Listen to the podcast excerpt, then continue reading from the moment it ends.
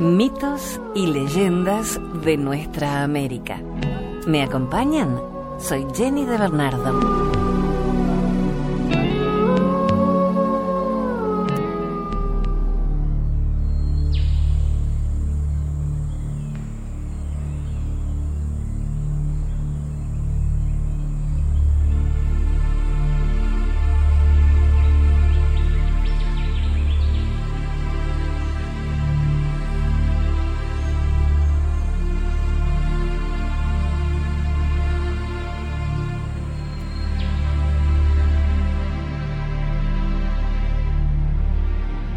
Los pétalos de la rodocrosita, una leyenda de los diaguitas que ocuparon los territorios de las actuales provincias de Catamarca, La Rioja, Santiago del Estero y Tucumán.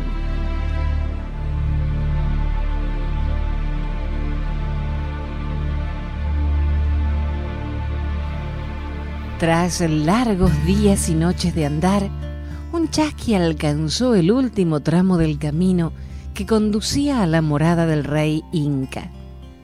Llevaba una singular ofrenda destinada al gobernante. Tres gotas de sangre petrificadas. El precioso hallazgo fue recibido con mucha emotividad.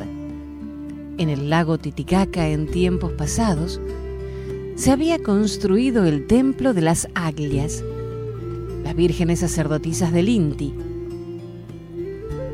En ese sitio, se encontraban anualmente el sol y la luna para fecundar los sembrados y asistir a la sagrada elección de quién heredaría la responsabilidad de perpetuar la sangre inca. Un día, el invencible guerrero Tupac Kanki se atrevió a ingresar al sagrado templo desafiando la tradición incaica. Desde el momento en que descubrió a la bella Ñusta Acla, nació su amor por ella. La sacerdotisa lo correspondió, consciente de ignorar las restricciones del Tahuantisuyo para las elegidas. Juntos, escaparon hacia el sur, buscando proteger el vientre de la Aclia lleno de vida. El poder imperial bramó y destinó infortunados grupos armados a castigar a los culpables de la transgresión Tupac Kanki y la ñusta Acla, se instalaron cerca del salar de Pipando, donde tuvieron muchos hijos, descendientes de los Aymarás, que fundaron el pueblo de Aguita. Sin embargo, jamás lograron deshacerse del hechizo de los chamanes incas. Ella falleció y su cuerpo fue sepultado en la alta cumbre de la montaña. Él murió poco tiempo después ahogado en su triste soledad. Una tarde, el chasqui Andalgalá descubrió la tumba de la ñusta Acla, impresionado por ver cómo florecía en pétalos de sangre la piedra que la cubría. Rápidamente salió del estupor y arrancó una de las rosas para ofrendar al rey Inca. El jefe del imperio aceptando con emoción la flor de la rodocroxita, perdonó a aquellos antiguos amantes furtivos. En adelante, las princesas de Tiahuanaco lucieron con orgullo trozos de la piedra rosa del Inca, símbolo de paz, perdón y amor profundo.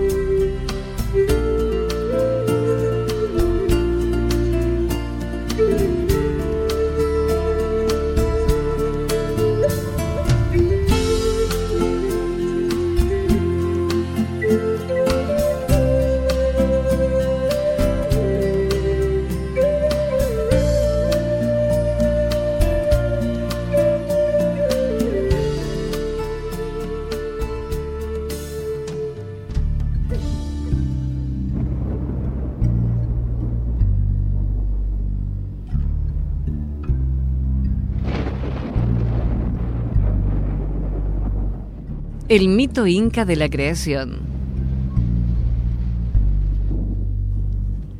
En el principio, Viracocha creó un mundo oscuro y luego de ordenar el cielo y la tierra, creó una raza de gigantes.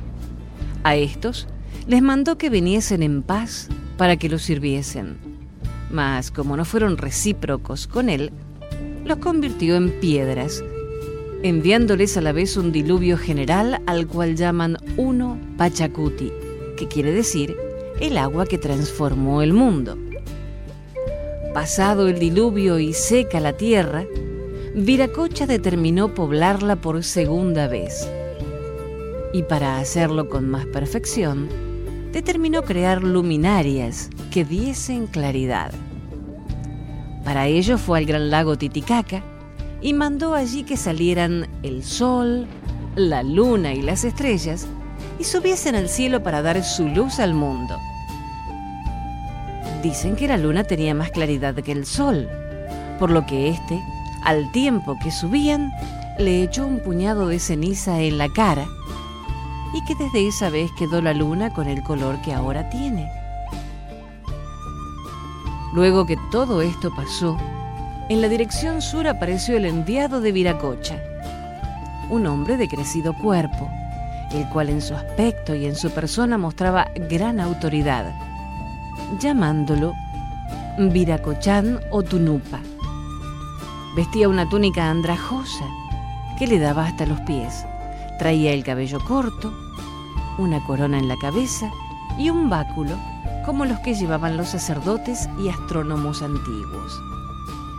Dicen también que llevaba a cuestas un bulto en el que transportaba los dones con los que premiaba a los pueblos que lo escuchaban. Dicen que este hombre tenía gran poder, que de los cerros hacía llanuras y de las llanuras cerros grandes. Hacía también cosas mayores, porque dio ser a los hombres y animales, y que, en fin, por su mano, vino notable beneficio. Luego se dirigió a Tiahuanaco y en este lugar dibujó y esculpió en una losa grande todas las naciones que pensaba crear. Después de esto inició su peregrinaje obrando maravillas por el camino de la serranía, mandando salir a los pueblos de sus pagarinas diciendo, gente y naciones, oigan y obedezcan, que yo les mando salir multiplicar y henchir la tierra. Todos los lugares obedecieron, y así unos pueblos salieron de los suelos, otro de los lagos, fuentes, valles, cuevas, árboles, peñas y montes. A la vez que esto sucedía, pintaba a cada pueblo el traje y vestido que habrían de llevar. Y asimismo dio a cada nación la lengua que habría de hablar sus cantares y las semillas. Así, en este camino de los Andes y montañas de la tierra, fue dando y poniendo nombre a todos los árboles grandes y pequeños, tanto como a sus flores y frutos, mostrando a la gente los que eran buenos para comer y los que no, y los que eran buenos para medicina. Y asimismo puso nombre a todas las hierbas e indicó el tiempo en el que habrían de florecer y fructificar. También dio orden a los hombres sobre cómo vivir, hablándoles amorosamente con mucha mansedumbre, amonestándole para que fuesen buenos y los otros no se hiciesen daño ni se injuriasen. Luego les enseñó cómo cultivar. Para esto rompía la tierra con la punta de su báculo quedando ésta dispuesta para sembrarse. Y así, con su sola palabra, hacía nacer el maíz y los demás alimentos. En ese largo peregrinar, dicen que también halló algunas naciones rebeldes que no habían cumplido con su mandato, por lo que las convirtió en piedras, en figuras de hombres y mujeres con el mismo traje que traían. Estas conversaciones fueron hechas en Tiahuanaco, Pucará y Jauja. En dichos lugares se encuentran unos bultos de piedras grandes y en algunas otras partes dicen que tienen tamaños casi gigantes. Es así como llegó a la provincia de Cacha, habitada por los canas, y estos, como no lo conocían, salieron armados y dispuestos a matarlo. Entonces Viracocha, al observar esta actitud, hizo que cayese fuego volcánico sobre ellos. Los canas, por el temor de verse quemados, arrojaron sus armas y lo veneraron. Viendo esto, Viracocha tomó su báculo y paró el fuego. Luego puso orden entre ellos. Después de este suceso llegó al pueblo de Urcos y subió a un cerro alto, desde donde mandó que saliesen de él los naturales de Urcos, por lo que con el tiempo le erigieron en este lugar un rico adoratorio, edificando en este un escaño de oro fino y una imagen a semejanza suya. Luego, Viracocha prosiguió su camino y llegando a cierto sitio creó a un señor al cual puso el nombre de Alcabiza y al lugar por nombre Cusco, dejando el mensaje de que después de este señor vendrían los incas orejones, a quienes todos respetarían. A este Viracocha los pueblos lo llaman también Tunupa, Tarapaca, Viracochan, Pachayachicachán, Bichaycamayoc, Camayoc Pachacán, que quiere decir el enviado de Viracocha. Su fuente, el predicador, el encargado del presente o el conocedor del tiempo. Dicen que Viracocha se dirigió al pueblo del Curaca Apotambo, señor de Tampu, Tambo u Ollantaytambo, a donde llegó cuando se celebraban unas bodas. Fue en esas circunstancias que el curaca escuchó sus razonamientos y predicamientos con mucho amor, mas su pueblo no lo hizo, por lo que Viracocha los reprendió con amor afable. Luego de esto, en un gesto de reciprocidad, entregó el báculo que portaba, en el que se encontraban grabados todos sus conocimientos al curaca Apotambo. Pasado esto, en memoria de Viracocha, labraron una montaña a imagen y semejanza suya, a la cual veneraron muchísimo. Luego este Viracocha prosiguió su camino, haciendo sus obras hasta que llegó a la línea equinoccial cerca al Ecuador, donde queriendo dejar esta tierra, informó a la gente sobre las muchas cosas que habrían de suceder.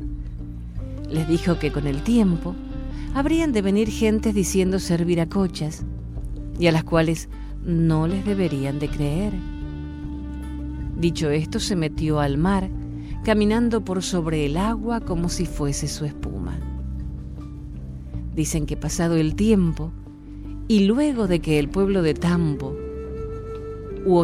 Tambo floreció, gracias a los conocimientos dejados por el Viracocha, el báculo dejado por él se transformó en oro fino en el momento en que nació uno de los descendientes de Apotambo, llamado Manco Capac, quien vino a ser el primer inca. Y con este báculo de oro pasados los años, se dirigió a las partes altas de una serranía para fundar la que con el tiempo sería la capital del imperio de los incas, el Cusco.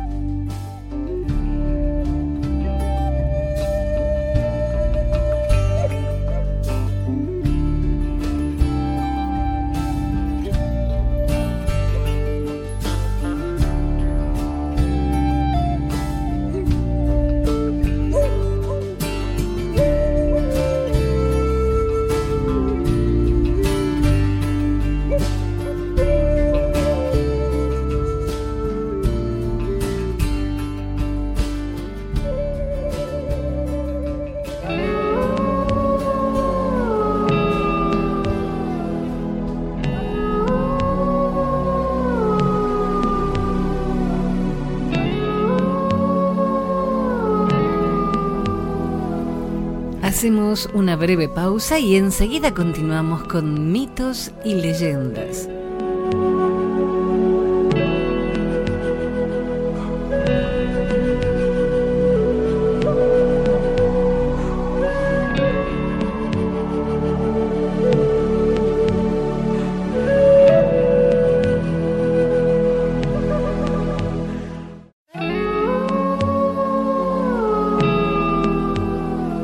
Continuamos compartiendo mitos y leyendas de nuestra América. Soy Jenny de Bernardo. Nos acompaña en la música el grupo ecuatoriano Causac.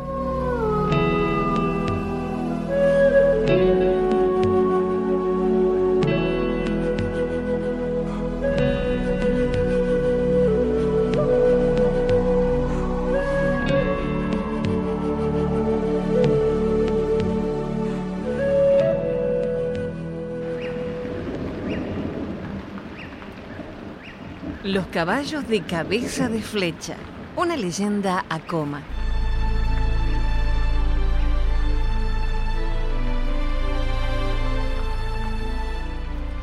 Pobre cabeza de flecha. Además de ser el más joven de muchos hermanos, era también el más tonto. Su familia vivía en medio de un gran bosque. Un día, el padre reunió a los hijos y les habló muy solemnemente.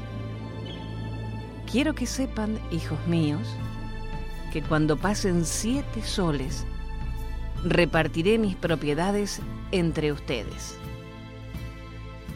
Cabeza de Flecha no entendió las palabras de su padre.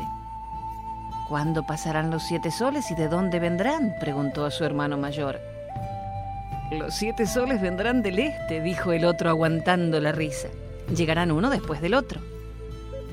Cabeza de Flecha entendió menos pero como no quería que su hermano se diera cuenta, fingió inteligencia y dijo, bien, entonces voy a encontrarme con ellos.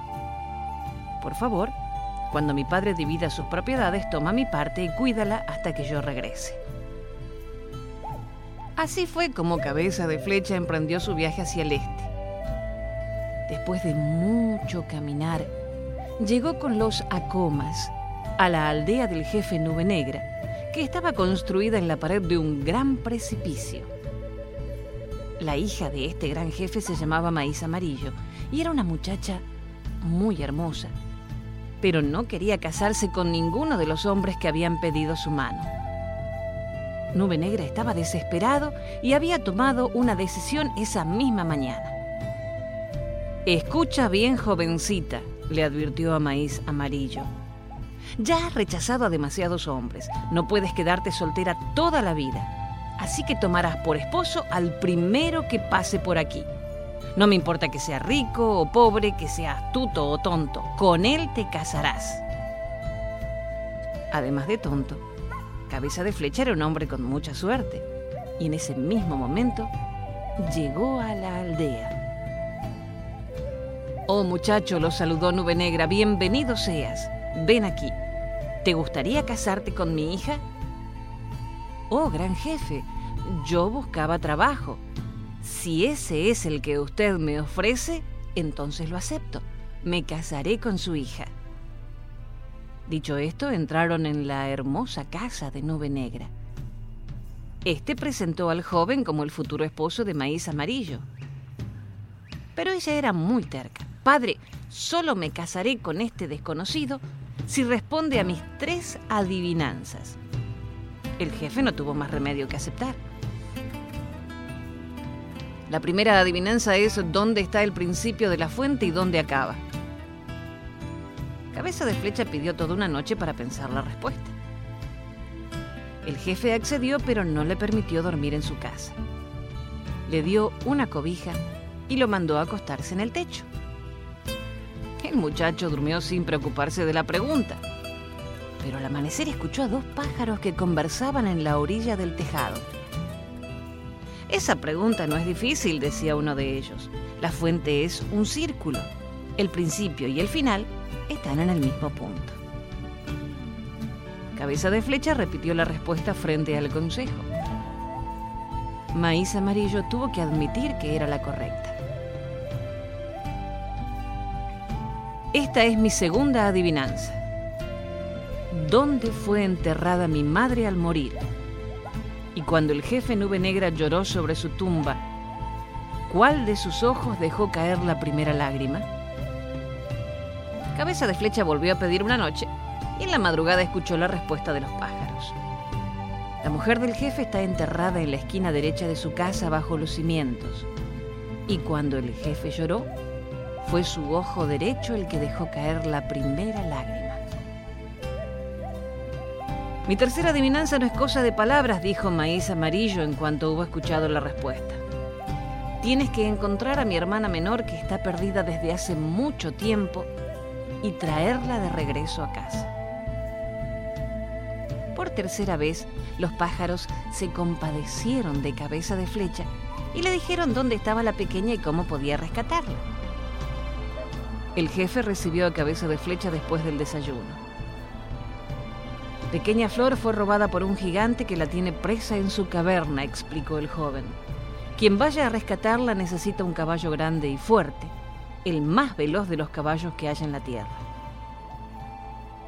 Pero dime, muchacho, ¿tienes tú un caballo semejante? No lo sé. Debo regresar a casa de mi padre.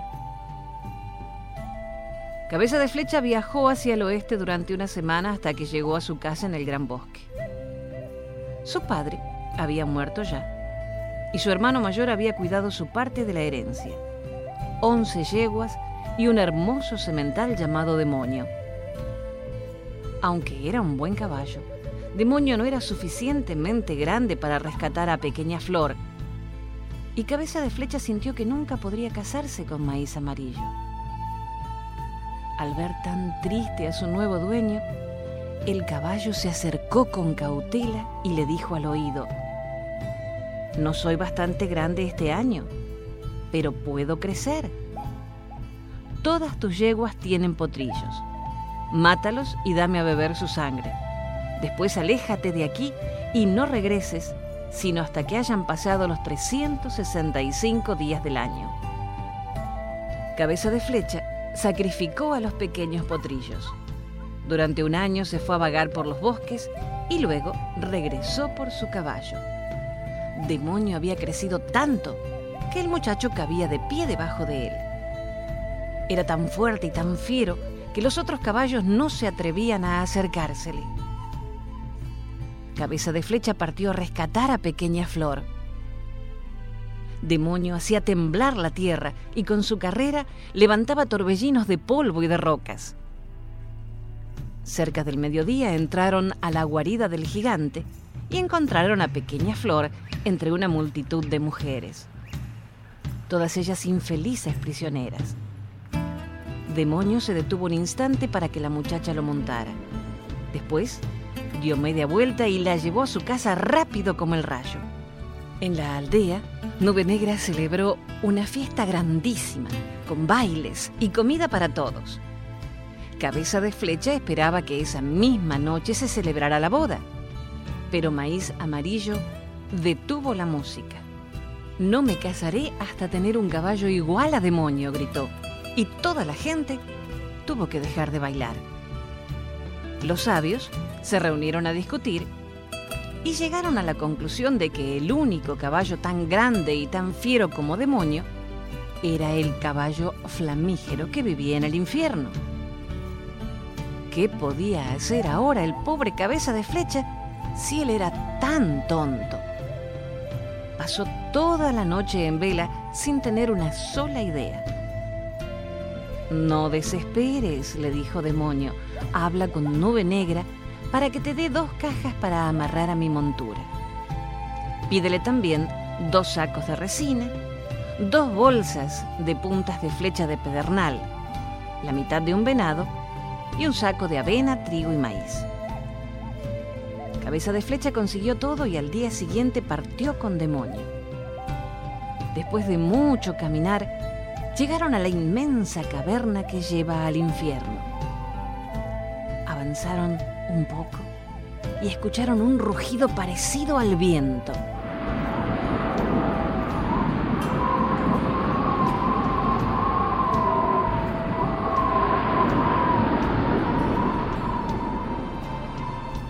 Eran los pájaros que cuidaban al caballo y le avisaban si se acercaba un extraño. Echa los granos al suelo, ordenó Demonio.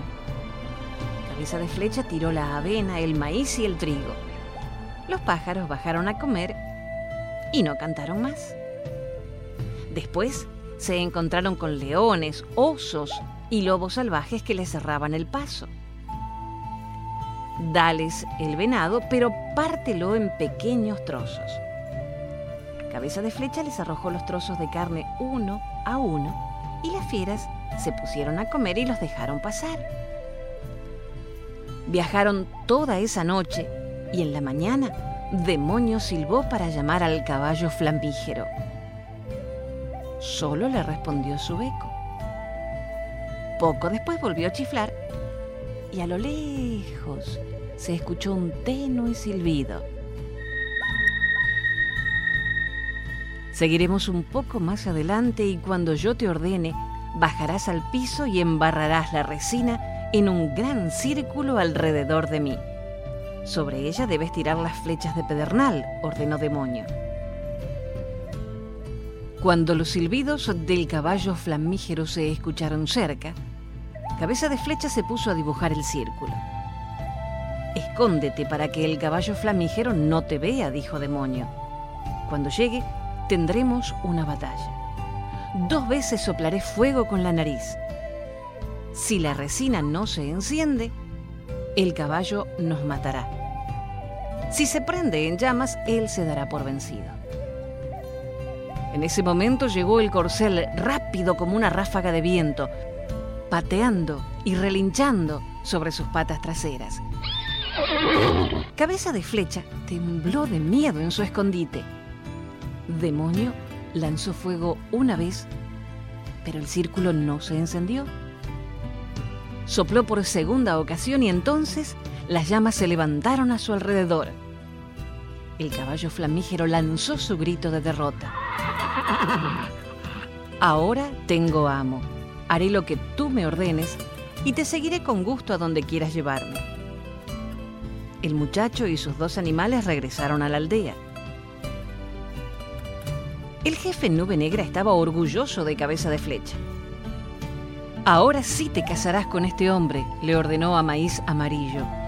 No, todavía no, le respondió ella. Jugaremos al escondite. Dos veces me esconderé. Si logra hallarme, él se ocultará dos veces. Si no doy con él entonces, me casaré. Dicho y hecho, la muchacha se esfumó por completo. Entonces, el caballo flamígero recomendó al joven, ve por un arco y una flecha de los que tiene el jefe. Anda a la orilla del lago y dispara al hermoso cisne que veas allí. Antes de flechar al cisne, Cabeza de Flecha gritó, Esta noche quiero cenar cisne.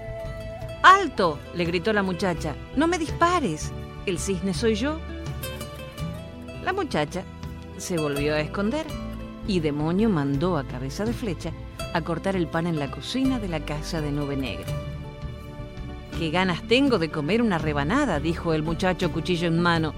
No me cortes, gritó Maíz Amarillo y salió de la barra de pan. Llegó el turno de cabeza de flecha. Demonio lo convirtió en mosca y volando de un lado a otro pudo burlar a la joven. En su segundo turno, Cabeza de Flecha se metió bajo la pezuña del caballo flamígero. Allí se quedó durante muchas horas, hasta que Maíz Amarillo suplicó, Por favor, sal de tu escondite que no puedo encontrarte. Pero Cabeza de Flecha había aprendido un poco de astucia y le contestó, Voy a salir, pero antes debes prometerme que vas a casarte conmigo. De lo contrario, me quedaré oculto y tendrás que buscarme durante años. No seas tan cruel conmigo, te juro que nos casaremos mañana mismo. Así fue como Cabeza de Flecha, el más joven y más tonto de los once hermanos, pudo casarse con la hija de un jefe y tuvo una vida feliz entre los acomas.